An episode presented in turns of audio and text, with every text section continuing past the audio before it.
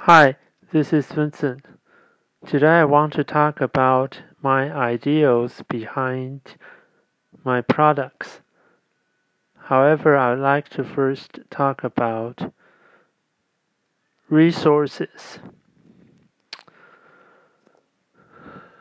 About resource optimization. Okay. First, uh, there are still some people in Taiwan who seem to lack resources. However, if we compare this with many people in other countries, the situation will turn into a matter of choice instead of uh, objectively lacking resources. Okay, and then the other thing would be about uh, optimization. Actually, this is a very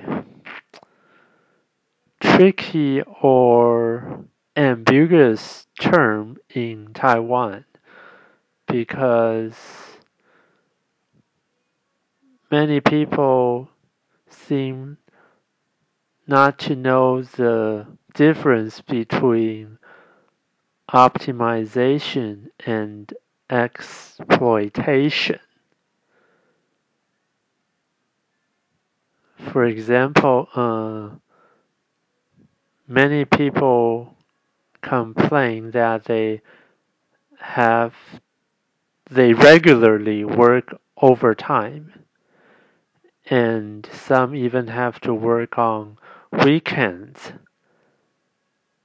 Anyway i assume that the employers thought they are making the best of their employees or the money they pay for the employees this way. But if we really talk about optimization in the field of operations research, that is certainly not optimization, but exploitation. And uh, there are so many other examples to list, but I'm not talking about those things. Anyway, uh, like I mentioned yesterday, uh, I want to find a balance between design and quality. Because after all, what I'm selling is still a drink. However, I'm not selling it as a raw material, so more or less I still have to have certain degree of design. But uh, like I mentioned, we have we have plenty resources, so I can go into the market and look around and pick the one I like the best and use it. And by doing so, I'm trying to deliver an idea to my uh, to the market that uh, I don't want to waste the existing resources like what I have in hand and what's out there that I can get without putting in great investment.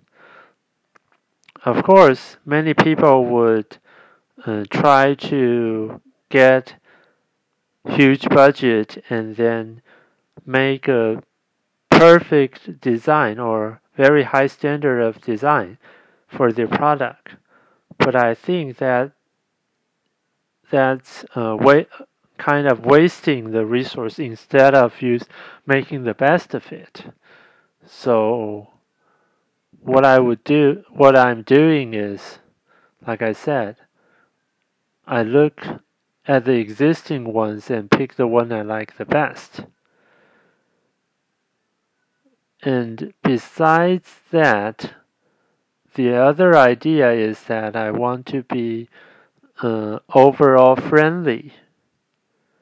As we all know that uh, the more the supplier put into the product, usually the higher the price would be.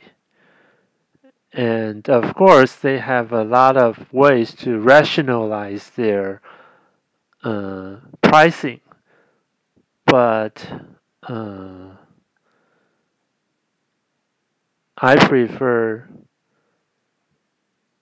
simple and just good enough. Because if, like, for pricing, if we have to uh, make a lot of explanations, actually, from my point of view, it wouldn't be that uh, reasonable. And uh, besides, it might even be kind of like uh, too pushing and uh, persuading. Anyway, so my idea is that uh,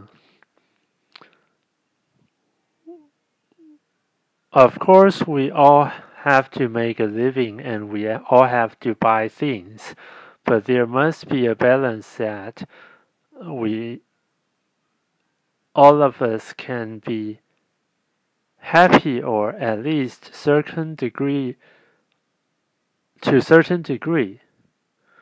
Of course everyone likes to have us like money get money as much as possible and pay for as low as possible.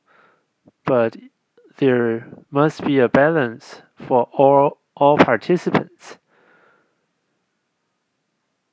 so I'm trying to find that so actually this is kind of like uh, establishing a business model